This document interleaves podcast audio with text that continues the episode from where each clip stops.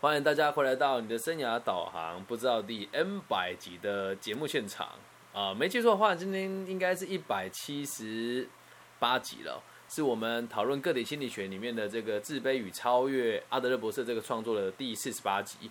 那今天要讨论的这个内容是小时了了，大未必佳吗？好，那这一集的内容呢，我们取材取材于这个自卑与超越当中的第七章之七的下半段。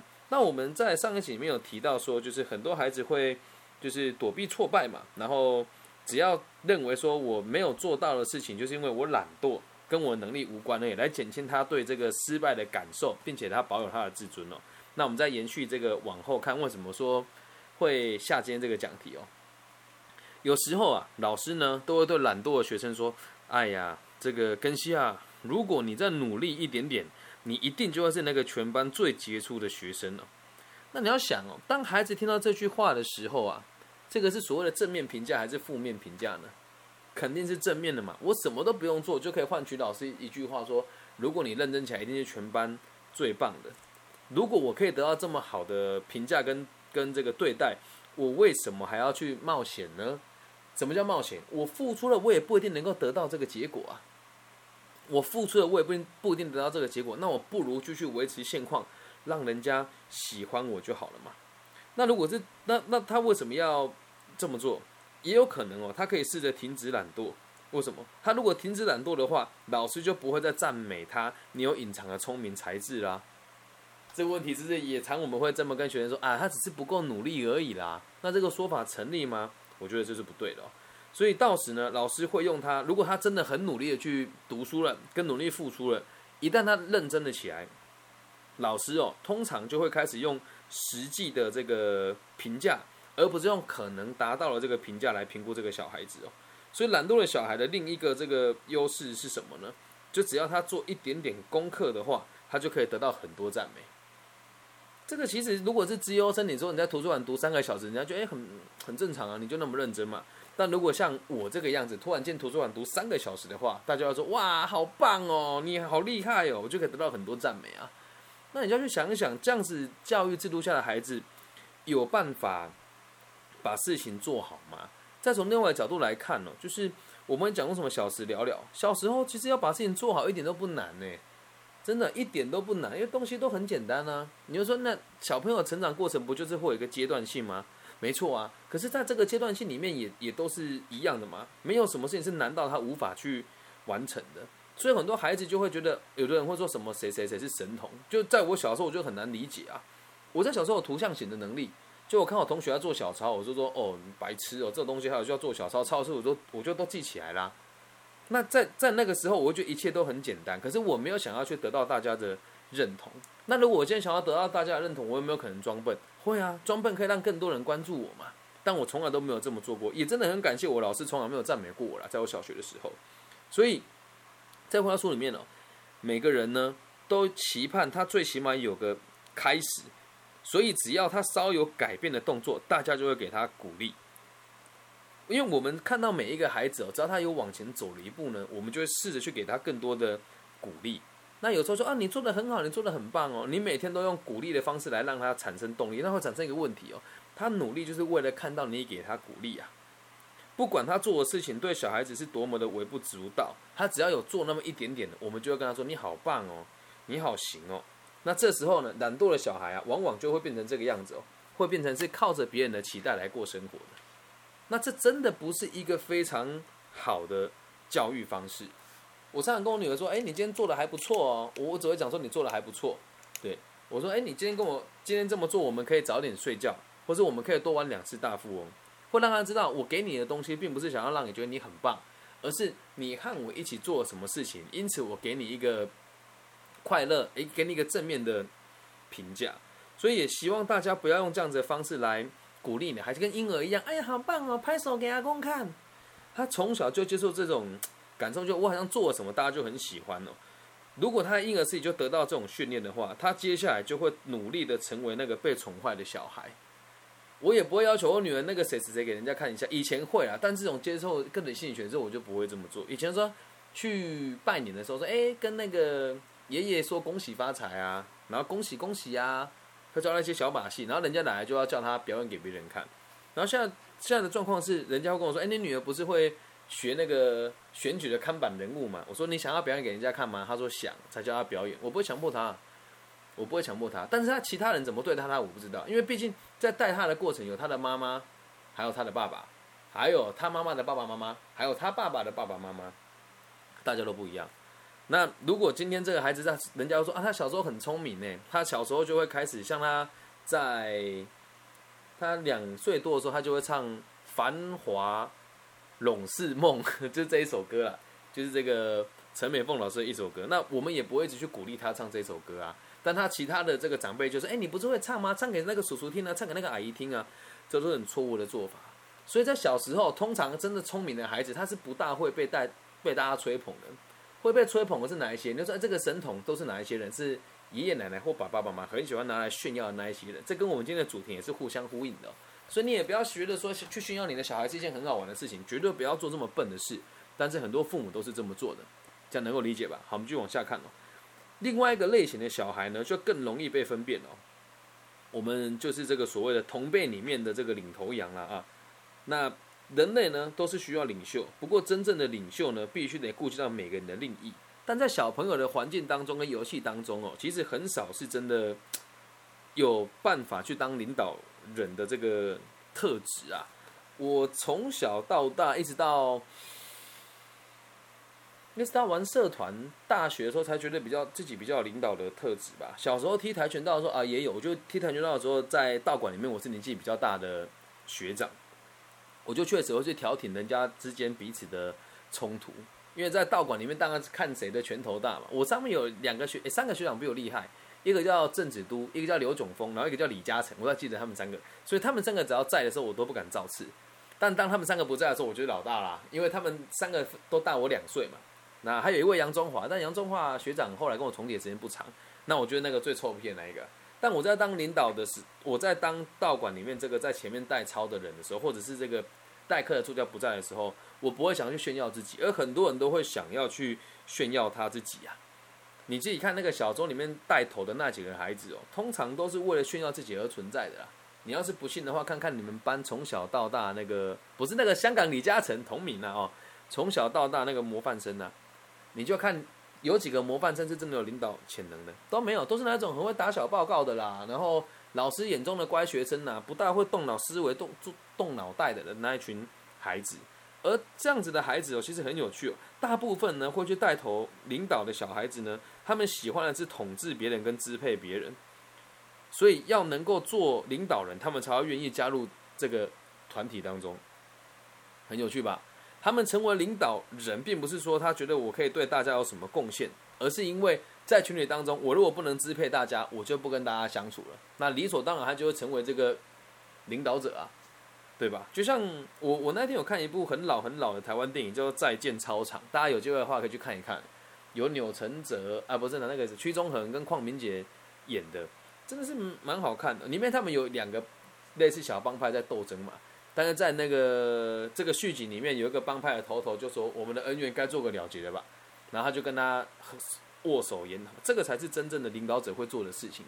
但是在小朋友的同伴当中，很多是你看到那个带头那几个，都不是真的有领导潜能的孩子。说到这里，我觉得会有点感慨啊，就是我从小到大都没有当过班长。嗯，但我接下来讲这句话很重，就大家可以听一听，想一想。我却是这我所有从小到大班级里面，我们讲现在触及的人最多的。然后收入应该也是算前半段，就是比较往前一点点的。我小时候觉得觉得哇，这些人在老师眼中是未来社会的栋梁跟支柱，而他们现在能做什么？也不能讲充其量啊，就都是工程师居多啊，会读书嘛，然后再嘛就是医生啊。我并不是说他们不好，而是他们从小就已经习惯于说我在群体当中我可以支配，他们在老师面前都很乖哦，然后跟我们相处的时候就都变得很臭屁。以前我们小学六年级那个班长就是这个样子。在老师面前都很乖，然后私底下都会欺负我们了。他的目的是什么？支配你，他不是协助你，哎，他不是协助你。如果没有这么做，他无法，他就无法当加入当同伴。每一个人呢，不管你再怎么优秀，一出社会你就是社会新鲜人，你就活该被电啊。但是如果你从小到大都这样子，还不是都一样吗？很通常这样的小孩子的未来都不会太光明啊。所以年纪再大一点点之后，一定会遭受到许多困难。什么困难？我没办法跟别人相处。哎，小时候我喜欢我们班的一个女生，对她后来也真的成绩一路都很好，就考上了这个台湾最顶尖的那一间大学的会计学系。然后有一次我去他们学校打那个会计杯的时候，我看到他，真的无法跟他相处啊。就是真的，我们讲乡下的孩子到都市读书，然后书会读，可是没什么朋友，然后和大家相处的时候也都这样很唯唯诺诺，那他们就会遭受到很多困难嘛。但不要忘记，他们在小时候的时候，在群体当中，他们是所谓的最优秀的孩子，是领头羊啊。所以我爸爸常常跟我讲一句话，他说：“你去小，你说我很小就跟我讲这句话，他说你去看一看你周遭那些最会玩的人，长大之后一定发展都是最差的。”这句话真的完全应验了。除了大学以外的人，基本上在学校里面的所有的这个风云人物，下场都不是太好。我所就读的国中有一位是号称以前我们全阳明国中里面首屈一指的大流氓、领导级人物，嗯，但是前几去年死于非命，他就真的很顺理成章、很顺利的成为一个帮派分子。对，然后反而是我们这些看起来不是很起眼的人，在未来却。发展的还不错，像我们家附近有一个蛮大的羊乳羊乳的这个牧场的主人，以前我们在团队里面也都不是那个最拔尖的，但我们都过得还可以啦。那这样子的孩子哦，如果同样的类型的这两个从小到大都是领导者的类型的人呢，他们会遇到一个很奇怪的事情哦。如果他们是一对情侣的话，这两种人结婚哦，共事呢，或者是交朋友，结果不是悲惨呢，就是滑稽。这时候我一定要讲一个故事给大家听哦。我有个朋友，从小到大都很优秀，是个女生，对，就是琴棋书画样样精通啦，跑步也跑得快啦，然后英文也讲得很好啦，然后就是这个所谓的学校里面的这个风云人物啦，跟他最好的这几个人，完全符合了这样子的需求，就是支配人家。他有一天跟我聊天的时候，聊聊他再也不跟这些朋友相处了，他就跟我说：“你跟新工总，你看起来那么像斜杠青年里面的 X 先生。”斜杠青年跟你 X 先生嘛，就是过得很自由自在，然后进出高档餐厅啊，然后社交场合都是在高阶的社会族群当中啊。我确实在某种程度上的生活，对某些人来讲是这个样子哦。那我就跟他讲说，因为我不群聚啊，我不图谋啊。那我就问他说，什么是群聚跟图谋？莲雾超好吃，嗯，不好意思哦，妈妈帮我送水果。他们会一群很优秀的人聚在一起，会讨论什么？我今天呃去欧洲玩，我大学毕业的时候跟他去欧洲巡回，然后回来之后，会因为这群姐妹某个人嫁入豪门，另外一个也嫁入豪门，然后有一个没有嫁入豪门就被他们排挤了，不觉得很悲惨也很滑稽吗？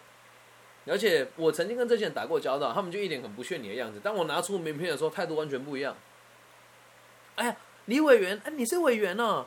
啊原来这个台中的那个、那个、那个集团是你创办的哦，不觉得他们很悲惨吗？拿身份去衡量别人呢？来了之后就想要支配你啊，然后知道你的身份地位之后就想要试着让你支配，这种人很怪啊，不能讲贱啊。他如果觉得你比他低，他就要支配你；如果觉得他比你高，他就想被你支配。妈妈当然好啊，我那么孝顺。然后说对了，就像 Cake 所说的，没有主见的人就跟着这群人去欺负别人。所以小时候，如果你越杰出的话，没有看懂这个道理，长大你越难接受。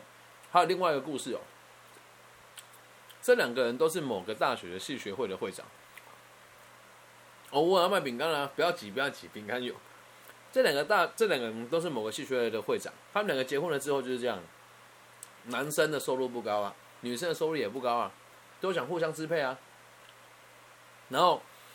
男生跑去做船直销，然后呢，两个人都有正式的工作，而且都是专业的执照的工作。然后女生呢就陪他这个男生也去做船直销，女生做的比男生还要好。然后这个男生呢，永远都在这个船直销团队里面搞事，而大家也都接纳他们。后来这两个人就分开了，两个都很强势的人，都想要支配彼此啊。啊，如果在一段恋爱里面，你想支配他，他也想支配你，就就很像两个人都想要当那个超线玩偶的操作者一样。你们怎能？怎么可能平衡呢？在这个状况之下，这样子的人哦，随时都在找机会支配对方和建立自己的优越感。当人家夸你的伴侣的时候，你就觉得哦，我好像比他差，就一定要去贬低他。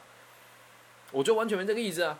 如果见过我另一半，他说：“哎呀，你现在老婆好会赚哦。”我说：“对对对对，我就想让她养，我就想当小白脸。”但如果你是爱面子的人，就不会有这种认知嘛。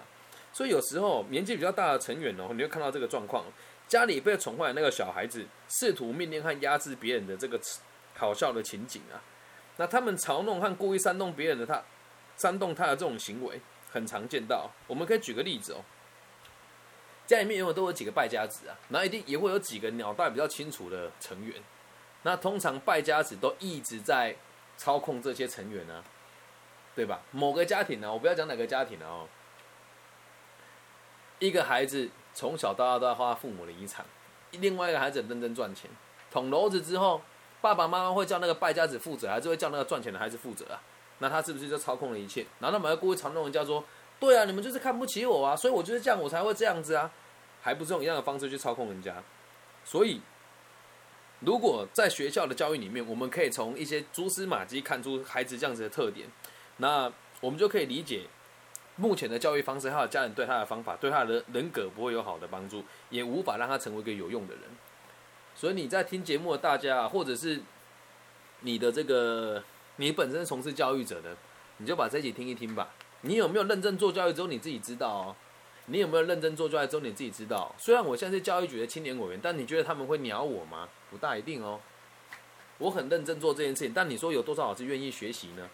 就像现在大家都说我线上作业，大家忙忙疯了啊！你要你要看他们对孩子有那么认真吗？以前在课堂上都不关心他的未来家庭发展的，现在变成这个样子，我们能做的还有很多诶。所以我的节目一定不会有太多人听了。你把这个拿给小学老师，他一定会骂，可能还会。检举他，但有多少人对教育投注呢？不过我再讲一次哦，这不是个人立场，这是阿德勒博士说的，所以我也觉得很合理啦。好，就往下看了。所以啊，小孩之中啊，往往都有很大的差异。我们觉得不能把每一个孩子训练成同样一种形状，但是啊，我们想要做的事情是能够预防他们在未来发展上哦，养成以这个挫败和自暴自弃的习惯。因为这些错误的习惯呢，在童年的早期很容易矫正，或者是预防。我爸爸对我很严格，所以很多人都说他很不人道。但现在想起来，就是因为他们对我这种不人道的做法，所以才导致我现在心理素质这么强啊。也不能讲不人道吧，就是他觉得对就是对，错就是错，然后想要的东西得自己负责，做错事就得扛啊。所以我没有这种自暴自弃跟挫败的感觉啊。如果这样子错误的习惯在小时候没有被矫正过来，长大之后呢，他们会对社会造成非常非常严重的伤害。童年时期所犯下的这个错误呢，跟成年时期的失败都有非常直接的关联哦。对，就确实跟大陆这一个 PUA 的原则是一样的。我贬低你，我操控你嘛。那这些贬低孩子的父母目的是什么？我们讲还有救一点的，就是不希望孩子离开自己啊；啊，没救一点的呢，就是想要骂到他离开，他更不想不想为你负责啊。所以，如果没有学习这种合作的概念的小朋友，长大之后呢，很容易会成为精神病的患者、酗酒者、犯罪者，或者是会有自杀的倾向，就会习惯用挫败跟自暴自弃来吸引别人对你的关注感，很尖锐吧？但这就是事实啊！你自己看一看，哪一个人不在找借口？哪一个人不在替自己找借口？哦，我不行，我做不到，就是你不想而已啊！但这个东西在很多人的眼中，这个叫偏激啊。但在我这里，我不这么认为哦。书里面的最后这章章节提到，他说，焦虑症跟神经症者小时候怕黑、怕陌生人，或者是怕新的事情的接触。然后，忧郁症的患者呢，小时候通常就是爱哭宝宝。在目前的社会里面呢，我们不能希望哦，对，因为这个事情是是这个样子。很多人就说啊，我被伤害啦，我被。我被攻击了，我不被重视。但是我们要理解一件事情，我们不能希望所有的父母都能够避免犯错啊。我们也不能够认为我们可以去协助每一个这样子的家庭啊。那我的听众通常都是成年人啦，总不要小学生听我的节目吧？这也太早熟了，我的天哪，不大会。你只要有行为能力，你就不能再把错误推给你的爸爸妈妈。很多人都说什么啊？我的我的我的悲惨的现在就是来自于我可怕的童年。你都几岁了，过你的爸爸妈妈？那这个论点怎么来的？你知道吗？在以前呢，我们看到所有的这个精神，我们讲说这个心理学派的这个书，他们的创作期间呢，大概都是在一九，大大概都一八七零年到一九一九九几年、一九三几年左右。那这时候他们能够赚到的钱都是有钱人的钱啊。那所以大家想出各种噱头去骗人家的钱哦啊，你这个就是童年发生什么创伤，所以他才能够付钱给你嘛，他才能够付钱给你嘛。所以年代不一样，我们也得做一些小小的改变哦。那回到现在，我们不能希望帮助所有父母避免犯错。所以，当你自己未来成为别人父母的时候，就要尽可能的避免这样子的行为发生。又或者是看懂他以后，你得训练自己如何和别人合作，这个才是关键中的关键呢。尤其哦，这个状况会很难处理的原因，是因为需要协助的爸爸妈妈通常都是沉默又不愿意求助的一群。沉默又不愿意求助的一群，然后就很羞于跟别人提出自己需要帮助的这个这个要求，这也是不能跟别人合作的关系之一呀。然而啊，我们可以把希望寄托在老师身上。哎，这个说法其实是赋予老师很大的期许哦。透过老师，我们能够帮助所有的小孩试着改正以往所错所认知到的错误。并且哦，这最后面这个才是重点哦，训练小孩子成为独立、勇敢和合作的生命，这个才是对全人类未来最大福祉的保障。这样能够理解吧？来做个简单的重点整理哦。小时候你很杰出，有可能是来自于你的懒惰，所以人家会很认同你，因为你不用认真，人家就会认同你了嘛。哦，你再努力一点，你就会最厉害了啊，所以你不努力啊，或者是你平常就很懒，所以努力一点点，大家就说你很棒啊。在某种程度上，你得到一个正面的肯定嘛，然后再来哦，在小时候当领导者的这些孩子们，通常都不是都不具备真的有领导的潜力，他们只是具备在这个年纪当中的一个坚持而已。我如果不让我支配别人，我就不加入团体。因此，通常这小时候打架也是一样啊，小时候很常打架嘛，有时候大家都会虚张声势，比如说明明就两个人的事情，带十几个人来，你只要抓着那个带头人，当他爬不起来，其他人都不敢动。他没有什么领导能力，他只是会起哄而已。还有大家都说啊，他就这样就让他，他并不具备真正的领导能力哦。那如果你真的在学生时期可以支配这些，这代表你只有能力去支配这些很单纯的人。那在你从小到大如果没有给予正确的教育，你就会变成是我在任何情况下都想支配别人，那你跟别人是无法合作的嘛。长大之后就会产生很多不必要的冲突哦。那因此我们要避免掉孩子有这样错误的认知。家庭里面我们无法寄望他们，因为父母有他自己的工作。所以，我们必须得把希望寄望在老师身上，而老师和家长教育孩子的目的只有一个，不管他童年优秀与否，只有一个目的，希望他能够成为独立、勇敢，还有可以愿意和别人合作的生命体，这样子才有办法给大家的人，才有办法给人类带来未来福祉的最大保障啊！这样能够理解吧？所以小时了了，大未必佳，也不要以为说这个小时候很棒，长大就很棒。然后小时候很棒的评价，有时候是来自于一些奇怪的。认知跟逻辑，理解吧？我被害惨，看好，我还想要回来跟我朋友超问号，我看不懂这一段是什么。对，其实现在一概念也是一样啊，就是在任何地方都是一样的逻辑啊。想当个好的领导者，就是要去照顾到每一个人。但是你想想看，通通常在我们小时候所看到这些领导者，未必都是真的，对，未必都是真的很为你好的人啊。我先说，这不是说你小时候很棒，长大就没有希望，只是我们很常会 误以为这样子是正确的，或者在小时候鼓励他跟支持他，去成为某个地方的支柱，或是去赢得更多的奖项，那都不是好，都不是好的事情。我要特别感谢我的高中哦，有一年，因为我从小到大都是问题小孩，有一年哦，我的演讲比赛拿到了第二名，然后第一名呢，他就重缺啊。就代表什么？他们连竞争的机会都不给我，啊，看不起我啊！那我很庆幸，因为我没有被这种四流的乡下学校限制住。我从来都不以别人的评价当做我人生进程的一个评估啊！我讲白一点了，我们在台中担任这个青年咨询委员哦，某个杂志就专访了几位委员，嘿，就没有专访我。那如果今天我很在意别人评价，就我是不是做的很烂？不会啊，我根本就不想鸟他。我觉得这些杂志有问题啦，嗯，这是实话，就这杂志有问题啊。还有我去教育，我去教育部选青年委员，我没选上，我也不觉得是他的问题，我觉得我也不觉得是我的问题，我觉得是他的问题啊。我问他们教育是什么，问他们从个体经济学出发，你们办教育理念什么，他们回答不出来，然后他们把我筛选掉。呵呵。还有我去张师大选 TED 的讲者，里面没有任何一个人一辈子的演讲可能都没有超过我一个月的演讲，他们没有录取我啊。那如果在一边的感受会不会就是说啊，我好糟糕？没有，我 I don't give the fucking shit，我不想鸟他。有人会说我自以为是，有人会有独断啊。但是从结果论来说的话，我有比别人差吗？讲一句更难听、更更尖锐的，这些打我分数的人，有哪一个人过得比我好？懂吗？所以不要活在别人的期待里面。然后你会说，老师，那你这样讲，你有办法跟他们合作吗？绝对有啊。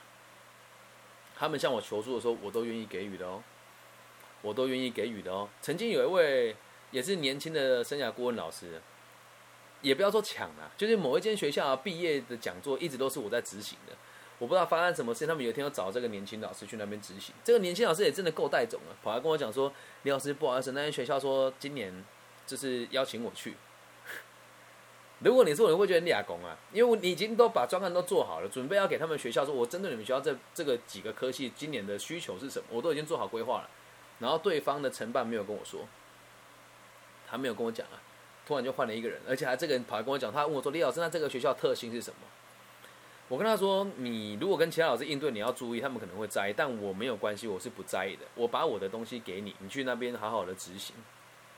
我不接受他们的评价，不代表我看不起他们。”也不代表没有办法，没有办法跟他们合作。我不一定要卑躬屈膝哦，这样理解吧？但是通常好孩子的目的是什么？卑躬屈膝，取得权威者给你的认定啊，这样理解吗？那接下来要讨论就有趣喽。下一次我们要讨论的是这个男女之间的这个爱跟这个性的教育，还有这个分班制度所衍生出来的问题。